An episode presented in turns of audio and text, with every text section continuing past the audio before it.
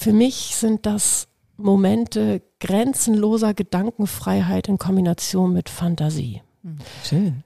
Ähm, da entstehen bei mir Gedanken, Bilder, die wie Seifenblasen, manche von denen zerplatzen. Mhm. Und ähm, manche werden immer größer und bunter und die kann ich dann wie so einen Schatz zu mir in die Werkstatt tragen.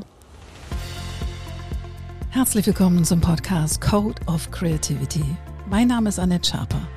Ich bin Executive Coach, Künstlerin und Keynote Speaker zum Thema Kreativität. Dieser Podcast soll dich inspirieren, dir Mut machen und dir Freude bringen, damit du dein angeborenes kreatives Potenzial voll ausschöpfen kannst. Kreativität ist dein Grundrecht. Wundervoll. Herzlich willkommen zu einer neuen Folge im Code of Creativity Podcast. Und heute sitzt wieder eine wunderbare Frau vor mir, Ulrike Uhl. Herzlich willkommen, Ulrike.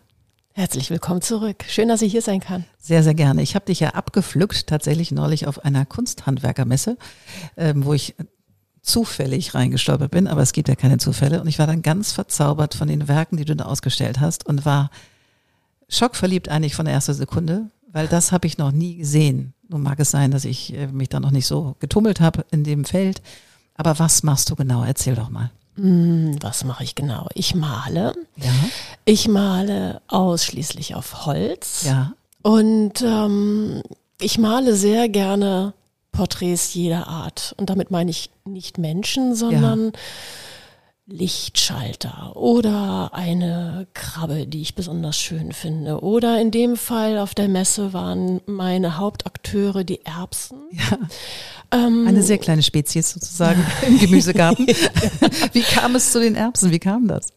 Ähm, das kann ich dir gar nicht genau erklären. Das sind so Momente, die passieren einfach bei mir. Ich ja. hatte mir gedacht, wow, da kommt diese Messe. Ich habe nur Bilder eigentlich, die höherpreisig sind wie mache ich es den Leuten einfach an meinem Stand stehen zu bleiben und oh, macht nichts, alles gut. Ähm, und ähm, zu gucken, zu lachen und was mitnehmen zu können. Ja, schön. Und dann bin ich äh, sofort auf die Erbsen gekommen und ja. dachte mir, ja, ich, ähm, ich mal Erbsen auf kleinen Formaten und ähm, schau einfach mal, was das bei den Leuten auslöst. Und dann hatte ich noch diesen kleinen Zettel dabei stehen ja, ja. für Erbsenzähler und reifes Gemüse. Und sobald die Leute diesen Zettel gelesen haben, hatte ich zumindest schon mal ein Lächeln im Gesicht. Ja. Und auch wenn sie dann mit diesem Lächeln weitergegangen sind, habe ich das Gefühl gehabt, voller Erfolg. Ja, schön, schön. Ich war so fasziniert von der Technik. Was, was nimmst du für Farben dafür? Wir ver, ver, äh, ich werde das natürlich alles bei Instagram posten, damit ihr das auch sehen könnt, liebe Zuhörerinnen und Zuhörer. Aber was ist das für eine Technik? Weil das hatte sowas, es sah alt aus, war nicht alt, ähm, war ja relativ frisch gemalt. Was ist das für eine Technik? also du? die Untergründe werden gespachtelt mit mhm. Acrylfarben. Mhm. Und in, es sind so acht bis zwölf Schichten, die ich aufeinander lege. Wow. Ähm, unterschiedlich lange aushärten lasse und dann mit dem Heißluftföhn bearbeite, damit Bläschen aufsteigen. Oder ich gehe mit dem Spachtel wieder ran und ziehe die zum Teil ab. Mhm. Das klingt jetzt gerade wilder als die Untergründe, die du gesehen hast. Ähm, dadurch haben die aber immer schon ein bisschen Geschichte und haben mhm. halt genau die, die, ähm, Oberfläche, die ich haben möchte. Ja. Und darauf gehe ich dann auch wieder mit Acrylfarben und male. Das sind meine Untergründe und das heißt, es ist so Geschichte von Anfang an. Ja, wie schön. Wie schön. Das hat mich auch so fasziniert und vor allen Dingen von deinen Bildern, die so im Hintergrund hingen das sah einfach aus äh, wie eine Art Freske. Also so hat so einen Fresken-Touch gehabt, fand ich. So ein bisschen hier ein bisschen abgebröckelt, da so ein bisschen ähm, schimmert eine andere Farbe durch. Und das fand ich so von der Ästhetik wundervoll. Und es hatte tatsächlich was wie Fresken im, in der Kirche oder oder ja, Freskenmalerei tatsächlich. Das mhm. war meine Assoziation, vielleicht war die völlig falsch, aber so sah es aus. Ganz sicher nicht. Ich habe ja lange in der Restaurierung gearbeitet mhm. auch. Mhm. Ähm, und das ist das, was mich immer schon fasziniert hat. Ja. So Oberflächen mit Geschichte. Ja. Und, ähm, und müde Farben. Also ich ja. mag das, wenn, wenn die, ich finde, dass die Oberfläche so viel erzählt. Ja. Und auch wenn meine Bilder neu sind, mag ich das, denen schon eine Geschichte mitgegeben ja. zu haben. Dass die so ähm, alles, was an Entstehungsprozess in meiner Werkstatt stattgefunden hat, das siehst du auf meinen Bildern. Ja, das, genau das Gefühl hatte ich und es hatte für mich etwas Profundes. Also es hatte wirklich Substanz und, und irgendwie einen Wert, der sich, der da so durchschimmerte, auch wenn es kleine Erbsen waren. Bin auch mit einem kleinen Erbsenbild nach Hause gegangen, weil ich es so zauberhaft fand. Meine Freundin sagte, wo willst du das denn noch hinhängen? Ich sag, ich finde einen Platz. Der kommt, kommt ins Atelier, weil ich es einfach so, es hatte, war so ein kleiner Schatz. Danke. Ja, es war wirklich wie ein kleiner Schatz und noch steht da neben meinem, neben meinem Rechner der kleine Schatz und ich habe noch nicht den Platz gefunden, aber ich werde ihn finden. Aber wie war denn deine Reise bis zu diesen kleinen Erbsen? Also, weil wir haben im Vorgespräch schon ein bisschen gesprochen, was du alles schon gemacht hast. Also du bist ja ein bunter Reigen an Kreativität und, und Wegen und Abwägen. Erzähl doch mal, was du so tust. Okay, ich versuche es jetzt mal ähm, kurz zusammenzubringen. Ich bin also nach dem nach der Schule bin ich einfach mit der Mappe unterm Arm los. Mhm und habe gedacht, na, ein Kunststudium werde ich mir irgendwie nicht finanzieren können. Also gehe ich gleich in die Agenturen und habe äh, Illustrationen einfach gemacht und bin dann ähm, in der Setzerei gewesen und habe Reinzeichnung gemacht und Druckvorlagenherstellung, was es heute alles gar nicht mehr so gibt in dem Ausmaß. Und dann bin ich in die Musikbranche gegangen und habe in der Produktion mitgearbeitet. Wie soll eine CD aussehen? Damals ging das gerade los zu mhm. der Zeit, dass es nicht mehr LPs gab. Da hieß es immer noch so, oh, die LP Vinyl wird sterben, es wird nur noch CDs geben. Das war die große Angst damals. Und dann haben wir so kleine Nischen ähm, Bands, die es nicht mehr gab, auf CD gepresst und dann äh, mit Bonustracks versehen und so. Und das war eine wilde Zeit, es war toll, es war, ich war eigentlich ähm, an fünf Abenden in der Woche auf irgendwelchen Konzerten und wir waren nur unterwegs, ein kleines Label und als das klar war, dieses Label wird aufgekauft und die meisten von uns werden nicht übernommen, dachte ich mir mal, jetzt erfülle ich mir meinen Lebenswunsch, ich werde Tischlerin und okay. habe dann eine Umschulung zur Tischlerin gemacht und danach habe ich mir gedacht, ja, aber ich will nicht in einer herkömmlichen Tischlerei arbeiten, ich möchte das Handwerk lernen. Mhm. Und dann bin ich in die Restaurierung gegangen und habe dort ähm, mit ganz tollen Menschen arbeiten dürfen, mhm. Kirchenmaler und äh, ich habe an Skulpturen gearbeitet und war unterwegs und ähm, dann habe ich den Vater meiner Tochter kennengelernt und mhm. hab, wir beide haben dann gedacht, oh, wir machen jetzt mal was ganz eigenes und haben in Eppendorfer Weg einen kleinen Laden aufgemacht, wo wir zu der Zeit ähm, meine Arbeiten angepriesen haben. Also ich habe dort restauriert. Wir haben, ich habe eigene Sachen gemacht und wir haben Kaffee angeboten und Veranstaltungen gemacht im Ach, kleinsten cool. Raum mit Lesungen und Konzerten. Wie cool. Das war damals ein bisschen wild für die Leute, die dort gewohnt haben. Die haben das Konzept, das war zu früh einfach. Die ja. haben das, die haben, wir haben denen nicht so die Anleitung für den Alltagsgebrauch für diesen Laden mitgegeben. Die wussten nicht so richtig. Und dann nach ein paar Jahren, dann haben wir uns auch getrennt und dann ist jeder seiner Wege gegangen und ich ähm, habe dann irgendwann wieder eine kleine eigene Werkstatt gefunden in Ottensen, in der, mhm. da bin ich heute noch. Mhm und habe ganz viel gebaut, entworfen, mit Designern zusammengearbeitet. Und äh, wenn ich das jetzt erzähle, klingt das alles voll wild. Das fühlt sich gar nicht so an für mich. ähm, ja, und jetzt habe ich den Schwerpunkt wieder auf die Malerei gelegt, da mhm. wo mein Herz eigentlich immer schon. Aber du verknüpft es ja mit deinem Handwerk, was du gelernt hast, also dieser Schichtenmalerei und, und ja, das sieht ja aus wie ein restauriertes Bild, ohne dass es ein altes Bild ist. Ja, schön, schön. Ja, genau. Es ist, ich kann in diese Malerei, so wie ich es mache, kann ich alles reinlegen, ja. was ich in meinem Leben gemacht habe. Ach, wie schön ist das denn? Das klingt erfüllt, oder? Ja, ist es auch. Ja, wie toll. Und wie heißt dein Atelier oder dein, deine Werkstatt? Das ist ähm, ganz traditionell Farb- und Holzwerkstatt. Farb- und Holzwerkstatt. Ja. Wundervoll. Und du, dich findet man in?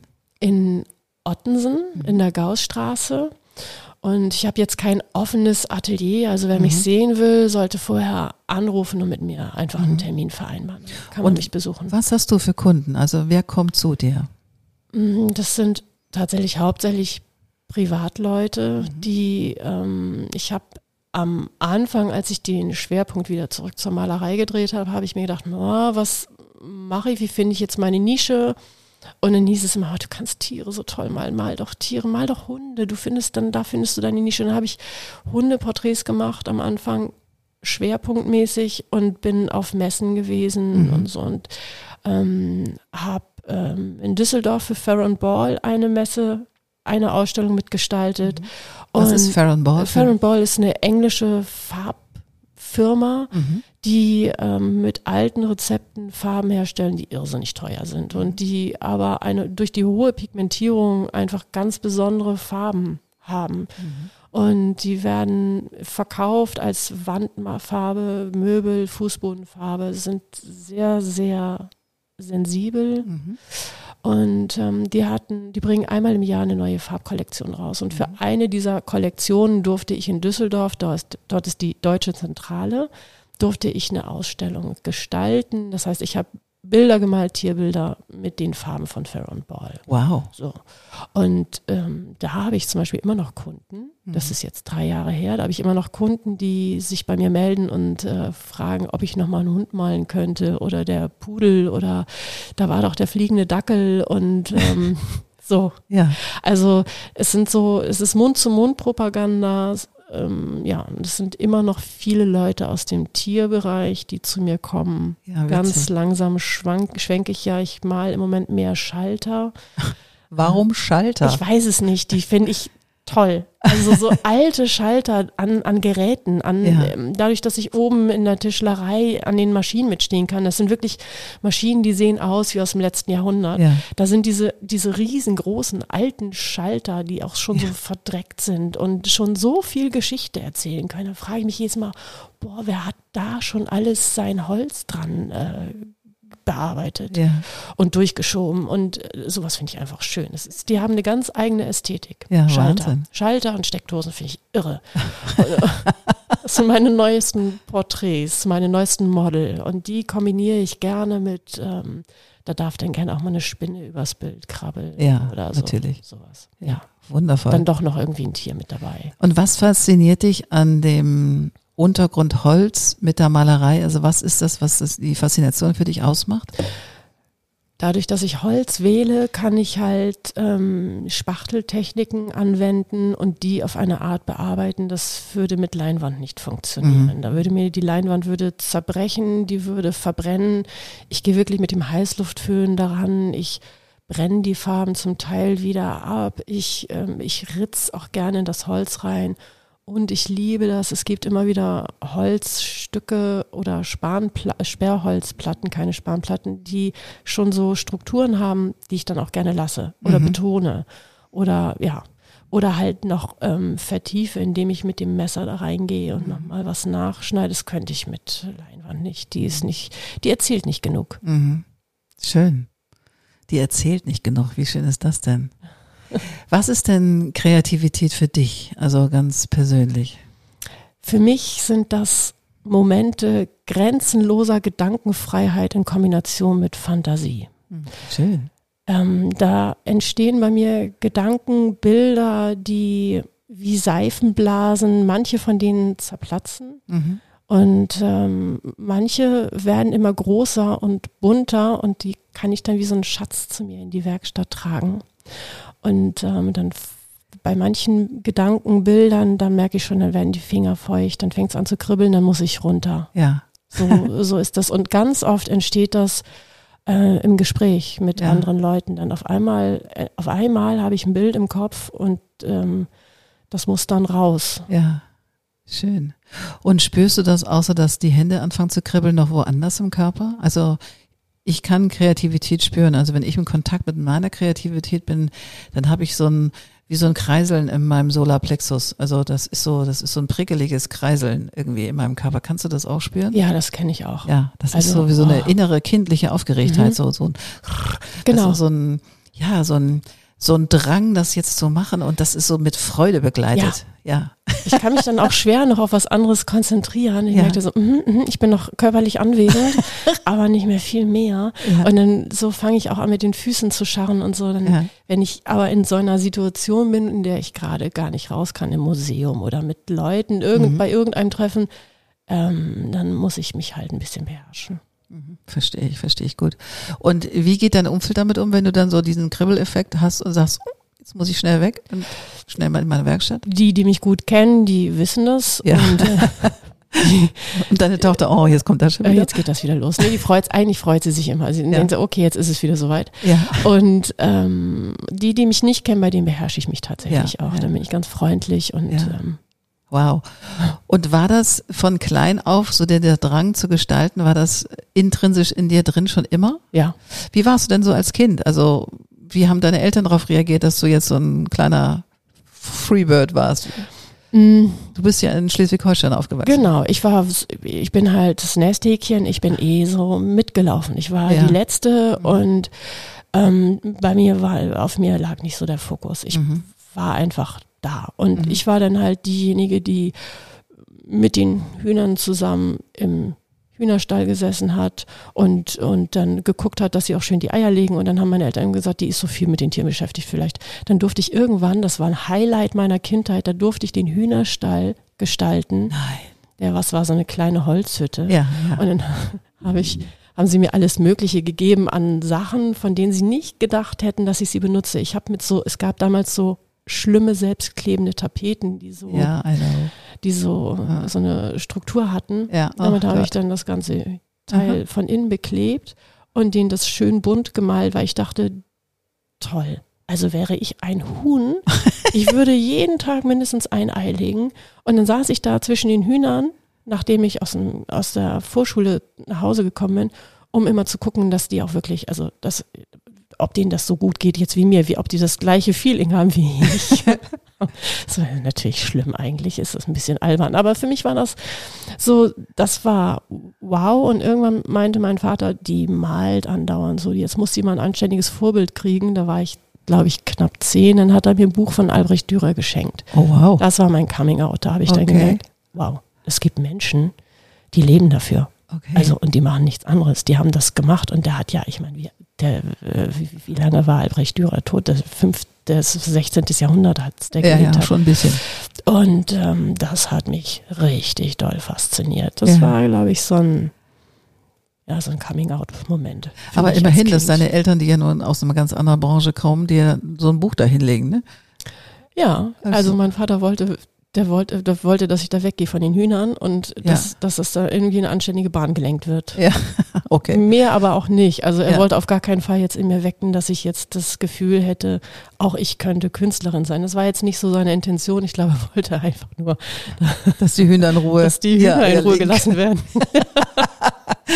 Und wie war dann der Weg? Also ich meine, du bist ja, das klingt so fluffig, dann direkt äh, Illustratorin sein, ohne das wirklich studiert zu haben, sondern aus seiner eigenen Passion und aus seiner eigenen Fähigkeit heraus, ist ja auch schon mutig zu sagen, jetzt bin ich hier, gebe meine Mappe von A nach B, wie die Models, so ein Go-See, Ja. und sagst, hier bin ich. Wie war denn der Weg? War, war das, haben die auf dich gewartet? Haben die gesagt, super, dass du da bist, setz dich mal hin und Attacke? Oder wie war das?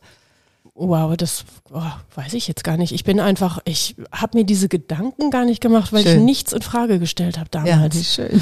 Ich bin, also wir haben uns ja ein bisschen unterhalten. Ja. Du weißt, ich bin jetzt eigentlich, ich war ein ganz, ganz schüchterner Mensch früher und und es war für mich furchtbar, irgendwo hinzugehen, zu sagen, hallo, ich bin Ulrike und ich würde hier gerne ein Praktikum machen. Uah, Ja. tausend Tode bin ich gestorben. Ähm, aber dieser Wunsch war so, so doll, so stark, so groß, dass Ja. ich einfach meine Mappe genommen habe und ich bin losgelaufen und Wie ähm, mutig. ich war wahnsinnig aufgeregt. Ja. Und ich hatte wirklich von nichts eine Ahnung. Ja. Ich bin da einfach nur hin, habe geklingelt und dass ich von nichts eine Ahnung hatte, war meine Rettung. Ja. Also hätte ich das alles gewusst, hätte ich es nicht gemacht. Geht mir ähnlich. Auch ich bin als Praktikantin los und hatte keinen Schimmer eigentlich und hatte mir eine Mappe vorher zusammengemalt und bin auch von Agentur zu Agentur für ein Praktikum. Und ich habe, glaube ich, zehn Bewerbungen rausgeschickt und sechs hätten mich genommen. Ich war Mhm. ganz geplättet. War auch eine andere Zeit, aber Ja. auch trotzdem, das war damals auch schon, für mich war das irre. Weißt du, dann kommst du in so eine große Agentur. Das war damals DMB und B, also Darcy Mars, wie sie, Darcy, Dingsbums und Bowles. Egal. Und ich dachte so, krass, warum sollen die mich wohl nehmen? Ich Ja. meine, es ging um ein Praktikum, ne? es war jetzt nicht, ich habe nicht gleich die Welt gerettet, aber gefühlt dachte ich so, ha, was mache ich hier? Deswegen kann ich das gut verstehen. Und ich weiß noch, als ich mal so von A nach B für ein Schülerpraktikum gegangen bin, von Agentur zu Agentur, hier auch in Eppendorf, die warten so ein Mitleid mit mir, haben mich reingelassen, haben gesagt, okay, du kriegst einen Kaffee, wir haben, wir sind aber viel zu klein, wir können hier keine Schülerpraktikanten nehmen. Aber Wie mutig von dir, was wir waren ja auch die geburtenstarken Jahrgänge. Das mhm. war ja noch eine andere Zeit, wo wirklich viele Leute unterwegs waren und irgendwelche Jobs suchten. Ähm, ich hatte wirklich Mitleid von denen bekommen, was ich doof fand. Ich wollte kein Mitleid, ich nee. wollte, wollte ein Praktikum. Fertig. Richtig. Ja, richtig. Aber final war ich dann bei Team. Oder wie hießen die? Teams, Team, egal. Auf jeden Fall, da habe ich dann ein Praktikum gemacht in der Agentur. Ja. Hast du auch Schülerpraktikum gemacht? Ja, ähm, und zwar in ähm, am Berliner Tor. Da gab es jemanden, ich glaube, das war einer der letzten seiner Art, der hat äh, koloriert. Ach. Der hat Filme nachkoloriert und so Postkarten koloriert und so das, was man in den mit, mit den Schwarz-Weiß-Filmen gemacht genau. hat. Wie spannend ist das denn? Das hat der gemacht und da durfte ich zwei Wochen mitlaufen. Wow. Danach war ich so angefixt. Das glaube ich. Dass ich alles koloriert habe bei uns. also, weil es war kein, ich habe mir dann diese, diese, ähm, ich weiß gar nicht Magic mehr, wie die Marker. heißen, diese, nein, es waren so kleine Fläschchen mit Farben. Ja. Ähm, eine ganz spezielle Farbe ist das, mit der kannst du auf Postkarten, auf Fotos gehen und dann kolorierst du das und dann sieht es aus wie aus den 50er Jahren. Das war so krass und ich habe alles, alle Fotos, alle Postkarten, alles koloriert, was ich finden konnte. Und dieser Mann war für mich auch unglaublich. Das war einer der wenigen Menschen, der hat sich an die Wand gestellt und was gemalt. Er konnte mit der linken und mit der rechten Hand parallel gleichzeitig malen und komplett symmetrisch. Nein. Das habe ich in meinem ganzen Leben nie wieder gesehen. Was und, für eine Gabe. Ja. Wie hieß der Mann? Das weiß ich nicht mehr. Egal. Er kriegt nachträglich einen kleinen Applaus, weil er so toll war. Bitte. Yes. Ja. Hat er verdient. Hat er verdient. Und es hat ähm, dich inspiriert, total, weiterzugehen. Es hat mich total inspiriert. Und dann ähm, bin ich aber zu Hause mit diesen äh, kreativen Ideen nicht so gut angekommen. Es war immer so, okay, jetzt haben wir dich das Praktikum machen lassen. Jetzt ist doch auch mal gut. Jetzt, ja. der, du musst auch mal sehen, das ist echt nicht das, womit du in deinem Leben glücklich werden wirst. Und ähm, ja, aber das war so mein erstes Praktikum in die Richtung. Danach bin ich auch in Agenturen gewesen und damals kam, ich sehe das hier bei dir in der Schüssel, dann ja. waren so die Copic-Marker, ja. eigentlich ist das Nonplusultra. Total. Also in, früher hießen die Magic Marker mm. und hatten ganz viel Alkohol da drin. Ja. Das heißt, wenn du den ganzen Tag damit gearbeitet Herrlich. hast, warst du ein bisschen Hi. Ja. Und bist ganz glücklich rausgeschwebt. ja, genau. Puh, das war schon irgendwie, ich meine, die sind ja jetzt wirklich friendly für die Nase, aber auch wenn du mit denen richtig viel intensiv arbeitest, Hast du auch so einen kleinen Glimmer? Da ist zwar kein Alkohol drin, aber es ist irgendwas anderes drin, was ja, dich irgendwie auch ein bisschen malerig macht. Glücklich Lösemittel. Glücklich Lösemittel.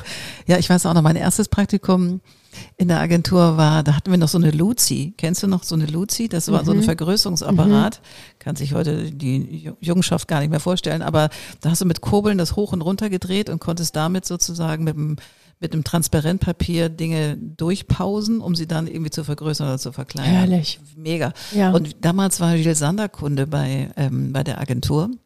Und Gilles Sander hat damals noch mit ihrem eigenen Gesicht geworben. Und ich habe als, als Praktikumsaufgabe gekriegt, also diese Anzeige für, zu vergrößern, durchzupausen und dann eben so zu malen mit den Magic-Markern, wie das Foto war. Also um da auch, und das war so aufregend. Ich war so im Glück. Ich wusste, ich will Artdirektorin werden. Das war mein Traum. Also es sollte, das war dann geboren. Also es war glockenklar.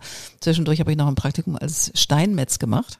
Wow. Weil Mami war sehr, sehr, fand ich ziemlich äh, innovativ. Meint sie, mach doch mal ein kleines Praktikum als Steinmetz. Ich so, was? Grabsteine?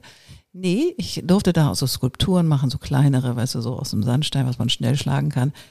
Und meine Eltern sagten noch, naja, pass mal auf deinen Daumen auf, wenn du mit dem Hammer und dem Meißel da loslegst. Und ich so, wieso, meine Haut auf sich nicht auf den Finger freiwillig. Hm. Abends kam ich mit zwei blauen Fingern nach Hause, ähm, weil genau das passiert. Wenn du müde bist, haust du natürlich auch. Aber es war ein mega Praktikum, nur es war eine harte körperliche Arbeit. Mhm. Und das war es dann nicht, also als Beruf. Aber ich fand es aufregend, mal in so einen Bereich reinzuschnuppern, mhm. tatsächlich was bilden zu können. Ja, so. Ich ja. habe auch eine Zeit lang gedacht, boah, vielleicht, vielleicht wäre so ein Bildhauerstudium auch was für mich gewesen. Ich finde ja. das ganz toll, auch aus Holz. Ich wollte immer mal eine Galionsfigur machen. Ja. Vielleicht mache ich das nochmal. Ja. Ich habe im äh, Florian Borkenhagen ist auch Dozent, ja. der war auch hier in meinem Podcast und der hat mal so eine Galionsfigur gemacht und die ist tatsächlich auf so großen Schiffen um die Welt gereist. Mhm. Ganz toll. Also, ne, man, der ist auch ein cooler Typ. Irgendwie Ganz spannender Mann. Mhm. Naja, egal. Und ähm, was planst du denn jetzt? Wow, ich habe gerade eine ganz verrückte Idee. Soll ich das jetzt wirklich hier in den Äther raushauen? Wir sind ja fast alleine. Komm, okay, ich raus, raus.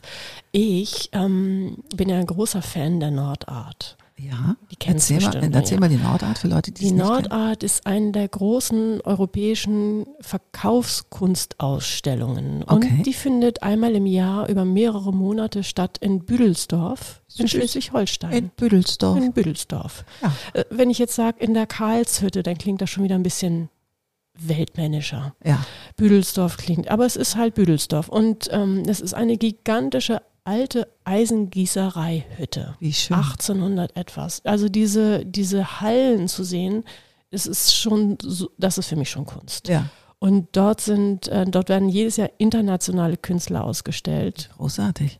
Und eine riesen Inspiration für mich ist es halt keine Dokumente, aber es ist so, ähm, du gehst da einen Tag lang durch und hast so ein bisschen, du hast Inspiration auf allen Ebenen. Also ja. es wird gestickt, es wird gemalt, es wird gebildhauert und es, ähm, es, ist, es wird drinnen ausgestellt und draußen und man braucht wirklich einen Tag, um so ziemlich alles einmal gesehen zu haben. Ja. Die kommen von überall. Die, ganz viel aus, ähm, aus den Ostblockstaaten, mhm. aber auch USA, Australien, Dänemark, Italien, Frankreich, England. Ähm, natürlich auch aus Deutschland und jetzt fängst du bestimmt gleich an zu lachen. Letztes Jahr habe ich dort alle möglichen Schalter fotografiert. Mhm. Nicht lachen. Ich lache nicht, nein. Ich sehe es schon in deinem Gesicht. Nein, nein, nein. Und, ähm, und ich habe jetzt angefangen, Schalter zu malen ja. aus dieser Halle, aus der Eisengießerhalle. Und mit denen möchte ich mich bewerben bei der Nordart 2023. Dort sind wirklich nur international renommierte Künstler und ich dachte mir, da passt du gut rein. So what? Was ja. soll mir denn passieren? Also, ähm, die Schalter sind toll. Mega. Meine Bilder sind schön. Ja. Ich, du bist toll. Ich probiere es einfach mal. Ja. ja. Das gerade mal jetzt. Das also mein, falls mein jemand zuhört von der Nordart, ich verknüpfe gerne. Und dann legen wir den Schalter um. Dann legen wir mal den Schalter um. Ich finde es an der Zeit. Es ist an der Zeit, ja. ja. Finde ich sehr schönes, schönes Ziel. Wie großartig. Aber du hast noch was ganz anderes, Tolles, Spannendes mir erzählt im Vorgespräch. Und das ähm, hat mich ein bisschen mit wegschweben lassen. Und zwar hast du gesagt, dass du in deiner Freizeit und in deinen Ferien mit dem Kajak unterwegs bist. Ja. Erzähl doch mal davon, weil das ist ja so eine, ich würde mal sagen, eine Achtsamkeitsübung mit einem Kajak voll beladen mit Proviant und, und Klamotten ähm, für zwei Wochen in die dänische Südsee zu fahren. Wie kam es dazu? Wow, ich, ähm, ich paddel jetzt, glaube ich, seit so zwölf Jahren. Es gibt in Hamburg, also Hamburg ist ein irres Revier zum Paddeln und ich finde, diese Stadt schreit nach Wassersport. Absolut. Für mich war es immer so, wow, wenn, dann gerne im Boot. Ja. Und Kajaks sind für mich einfach, ich bin ja so ein Augenmensch und von ja. der Form sind es die schönsten Boote, die es gibt, ja. weil sie einfach so elegant sind. Und ähm, ich wollte mal irgendwann mal in so einem Boot sitzen und nun sitze ich nicht nur in einem Boot, sondern habe selber eins und ähm, dann war natürlich, wenn du so ein Boot hast und du paddelst damit auf der Elbe, dann paddelst du die Elbe und findest das Wasser toll. Und es ist wirklich ein herrliches Revier. Entschuldigung, wir haben Seeadler, wir haben ähm, Schweinswale, wir haben manchmal sogar Seehunde dort auf der Höhe, wo wir unser Revier haben. Und ähm, seit ein paar Jahren gehe ich dann einmal im Jahr in die dänische Südsee, Aha. weil die so zauberhaft ist. Ich möchte hier nicht zu viel Werbung machen, damit es zu so, viele Leute kommen. Nicht zu viele Leute, damit es so verzaubert bleibt. Mhm. Mm, aber es sind so lauter kleine Inseln, die alle in Sichtweite sind mhm. und ähm, da, wo das Wasser, die Ostsee ist da manchmal so flach, dass die Segelschiffe dort nicht vorbeikommen und wir mit unseren Kajaks schon. Und du bist dann halt, du bist so autark. Du hast mhm. alles in deinem Boot, was du wirklich brauchst. Und das ist nochmal so eine Form von Minimalismus, von zurück zu was brauche ich alles eigentlich gar nicht. Mhm. Und du bist draußen mit der Natur, mit den Elementen und du weißt genau, wenn es ein Fünferwind ist und du bist auf dem Wasser, brauchst du gar nicht versuchen, gegen anzugehen. Du musst mhm. mit den Elementen sein und das ist toll. Mhm. Und was gibt dir das? Also was ist das so an Befriedigung, was es mit dir macht? Es lässt ganz, ganz viel an Ballast abfallen. Ja. Ich bin dann einfach nur noch ich draußen. Es macht mir den Kopf frei. Es streichelt die Seele maximal und es beschert mir ein Glücksmoment nach dem anderen. Wenn du dann so eine Strecke gepaddelt bist und du hast viele schöne Wellen gehabt und das Wasser ist gut zu dir, dann dann bist du schon glücklich und dann steigst du irgendwann aus deinem Boot aus und musst es noch ein bisschen ausladen und dein Zelt aufbauen und dann kommt zu dieser ganz friedvolle Moment, wo du am Wasser sitzt, die Füße in den Sand gebohrt hast, ja. ähm, ein leckeres Glas Wein in der Hand hast und den Sonnenuntergang anschaust, an einer Stelle, wo andere nicht so hinkommen ja. und bist so dankbar, da zu sein. Ach, da schön. sein zu können und das erleben zu dürfen. Ach, wie schön. Und machst du das auch im Winter? Gehst du auch im Winter ins Kajak? Ja. Okay. Ich gehe auch ähm, im Winter mit einem Trockenanzug ins Kajak. Was ist ein Trockenanzug? Das ist so, ähm, das haben auch Segler, das ist so ein Anzug, den ziehst du an. Da bist du halt abgeschlossen, falls du kenterst, wirst du nicht nass. Also so ein Teletubby-Anzug. So, du siehst aus wie ein Teletubby. Ja. Ist jetzt schön, dass du dieses Bild nochmal aufgeworfen hast. Das fällt mir gerade so. Inki Winky. Ja. ja, okay. Super. Danke dafür. Welche Farbe ist es? Es ist jetzt zum Glück kein rosa, es ist grau. Ich stelle mir das gerade vor. Toll. Jetzt weiß ich ganz genau, was nächste Woche passiert, wenn ich im Boot sitze. Ich werde nur an dich denken. Das hoffe Inki ich. Winky. Inki Winky. Sag mal, und ähm, das heißt, ihr ich meine, Kajak fahren, denke ich, kann jeder, aber das ist wahrscheinlich Quatsch. Man muss da auch eine Menge Sachen berücksichtigen, mhm. oder? Nee? Also grundsätzlich würde ich sagen, kann, das kann jeder. Mhm. Und du kannst es ganz, ganz lange ausüben. Das ist das Großartige. Ja. Also solange wie du in der Lage bist, ins Boot zu steigen, kannst du paddeln. Die ältesten Paddler bei uns sind über 80. Wow. Und ähm, ja, also es ist ein Sport, der dich, der den ganzen Körper bewegt, mhm. ohne dass du jetzt nonstop in diesen Hochleistungsbereich gehst. Mhm. Das kannst du machen, du kannst dir deine Form des Paddelns aussuchen, aber so Seekajak paddeln, wie ich das mache, das, ähm, das ist sehr einfach mit den Elementen sein. Natürlich hast du irgendwann eine gewisse Fertigkeit. Du kannst dein Boot, du kennst dein Boot, du kannst dein Boot ähm, steuern, auch bei Wind und Welle. Ähm, aber es ist jetzt kein Hexenwerk, ganz mhm. sicher nicht. Es mhm. ist ein Sport wirklich, den kann jeder machen, der einfach viel Freude daran hat, auf dem Wasser zu sein. Mhm. Das ist die Grundbedingung, mehr brauchst du nicht. Mhm, schön. Ich habe mal eine Dokumentation gesehen, da ist ein, ob das ein Amerikaner war, weiß ich gar nicht, oder was ein Deutscher, egal, der ist diesen Tukon ge, gepaddelt, diesen wahnsinnig langen Fluss, der durch Kanada geht. Und äh, ich war auch, oder Yukon, Yukon hieß der, Yukon, der ja. Yukon. Und das war eine wunderbare da habe ich tatsächlich Sehnsucht mal gekriegt nach dieser Art von, von Reisen oder Sport oder wie auch immer das Reisen ist. Der Reisen, du gehst da jeden Tag woanders hin und fand ich mega, mega schön. Deswegen kann ich das gut nachempfinden. Schön. Schön, dass du das hast. Danke, also, ja, das finde ich auch. Also es ist. Ähm, wie bist du drauf gekommen? Ich habe das, glaube ich, irgendwann mal im Fernsehen gesehen. Es mhm. gibt ja auch diese ähm, Polosportart, die, glaube ich, Olympia, eine Olympia-Kategorie ist. Ähm, und ich fand einfach die Boote so schön. Und mhm. ich fand es schön, Inuit mit ihren Booten auf, auf Walfangjagd. Das fand ich irgendwie alles total faszinierend, diese, For diese Art der Fortbewegung, mhm. auf dem Wasser zu sein, mit den Elementen zu sein, in diesem kleinen Boot, mit dem du aber so viel machen kannst. Mhm. Und dann habe ich erfahren, dass es in Hamburg verschiedene Vereine gibt, die das anbieten und ähm, habe mir einen ausgesucht und einfach so einen Grundkurs gemacht. Und mhm. wirklich am Anfang habe ich gedacht, ich lerne es nie. Okay. Wir hatten furchtbare Boote, die gibt es jetzt inzwischen nicht mehr zum Glück. Also jetzt lernen die Neulinge in anständigen Booten auch paddeln. Wir hatten damals so Boote, die sind gefühlt so breit wie lang gewesen und ähm, ich habe mich nur gedreht auf dem Wasser und dachte, niemals werde ich auch nur zehn Meter geradeaus paddeln können. Das vergiss es. Aber ähm, aber die Freude war trotzdem von Anfang an da. Es ist ja. eine tolle Art der Bewegung. Es ist toll, wie du da sitzt und wie du dich mit deinem Körper bewegst. Und dieses Gefühl von, wenn du dieses Rauschen hast ja. oder dieses Einstechen des Paddels und du bewegst dich. Ja. Nur du mit, der, mit deiner eigenen Körperkraft, mit der Geschwindigkeit von dem Wasser und von, von dem Wind, das ist irre. Also ja. ist auch mit nichts zu vergleichen. Wie schön, wie schön. Ja, klingt toll.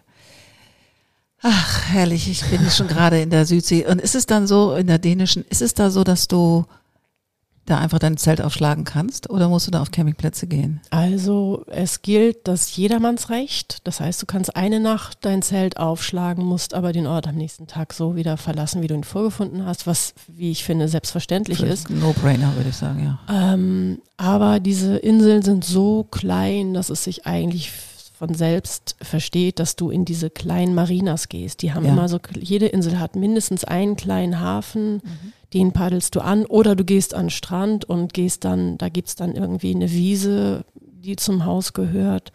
Und da darf man dann sein Zelt aufschlagen. Wie Es gibt schön. immer so Orte, die sind dafür ausgeschrieben, dass man da sein darf. Und, ähm, und das kostet auch alles nicht viel Geld. Und du sitzt dann auf so einer Insel und dann ähm, gibt's da abends Essen, es hängen über dir Lichterketten und es kann romantischer eigentlich gar nicht mehr sein. Also die Dänen sind ja auch so unglaublich gastfreundlich und wirklich lebensfroh. Mhm. Das ist auch das glücklichste Volk Europas, habe ich ge Ja, wenn du die dänische Südsee siehst, dann verstehst du sofort warum.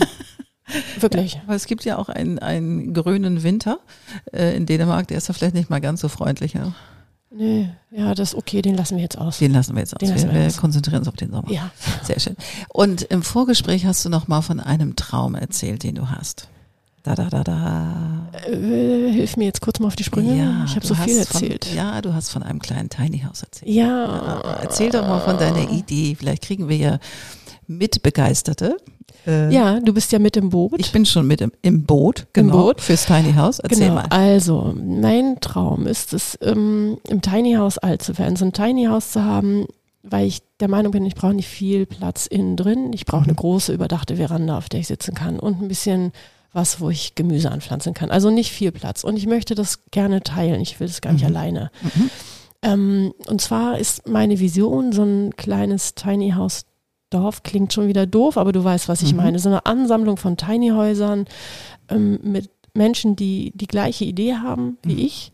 Vielleicht noch ein paar Tiny Häuser, die wir gemeinsam vermieten, um Mhm. unser aller Rente aufzubessern. Mhm. Und auf jeden Fall Tiny Häuser, die frei sind für Künstler. Ja, das ist so ein bisschen wie, ähm, wie Asterix und Obelix. Wir machen so eine kleine Gallia. Kommune. Super, genau. Ja. Die Idee ist großartig. Ab und ja. zu grillen wir ein, Ja. ein, Rind- äh, ein, ein Wildschwein. Wildschwein. Genau. Ja. Das finde ich eine coole Idee. Also für den Fall, dass Leute, die jetzt zuhören, auch Bock darauf haben, wir sind dabei. Wir wollen mal so ein Projekt aufsetzen, ob man nicht ein gemeinsames Landstück irgendwo kaufen kann Ja. für ein überschaubares Geld und dann bauen wir da Tiny Häuser. Wir scharren mit den Füßen. Genau. Also das finde ich als, als Aussicht so und zum Ende dieses Podcasts einfach eine sehr schöne Idee, die Ja. in die Welt muss, finde ich. Unbedingt. Ja. Es- Also wer sich angesprochen fühlt, irgendwo einen Acker hatte, den er nicht mehr braucht, der sehr schön gelegen ist, wir wären bereit. Wir, wir sind komplett bereit.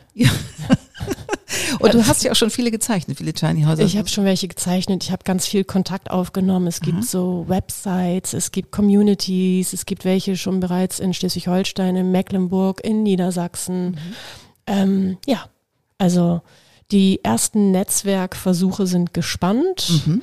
und wir, ich würde sagen, wir, wir, wir sind einfach sowas von startbereit. Der Rucksack ist gepackt, wir Genau. könnten, es könnte jetzt losgehen. Es könnte jetzt losgehen.